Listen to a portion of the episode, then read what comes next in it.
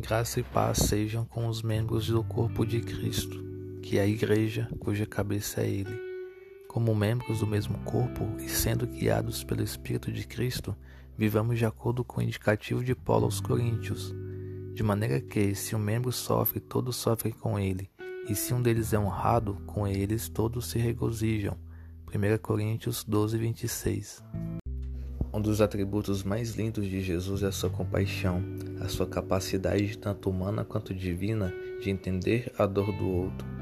Essa capacidade pode nos ser comunicada pelo seu Espírito, e é essencial que seja, porquanto, que tipo de cristãos seríamos se não nos importássemos com os nossos irmãos? Digo isso tendo em mente uma verdade cristã universal. Nossa caminhada é difícil, cheia de batalhas carnais, espirituais, sociais, familiares e emocionais.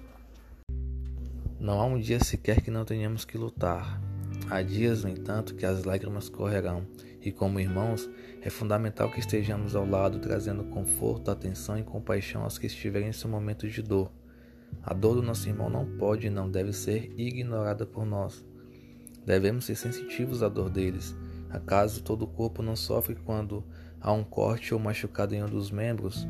Todo o corpo não é prejudicado pela debilidade de um membro? Assim também funciona no corpo de Cristo, a sua igreja. Somos membros individuais, cada um com a sua função, chamados a viver em união, amor, humildade e compaixão, deixando de lado nosso egoísmo. Tenhamos em mente e gravado em nossos corações o seguinte versículo: Alegrai-vos com os que se alegram e chorai com os que choram. Romanos 12, 15.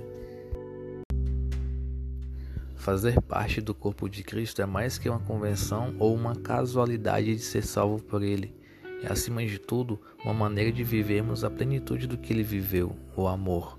Este amor tudo suporta. Devemos suportar então as dores, os medos e os receios dos irmãos. De igual modo, devemos nos regozijar com os membros que são honrados, pois somos um só corpo, guiado pelo cabeça que é Cristo. E se Ele é o cabeça, vivamos de acordo com seus preceitos, com suas ordenanças e com a sua vontade, aplicando assim todos os indicativos e imperativos bíblicos, em especial este: chorar com os que choram. Amém. Deus abençoe os membros do corpo de Cristo que vivem em união em perfeita harmonia.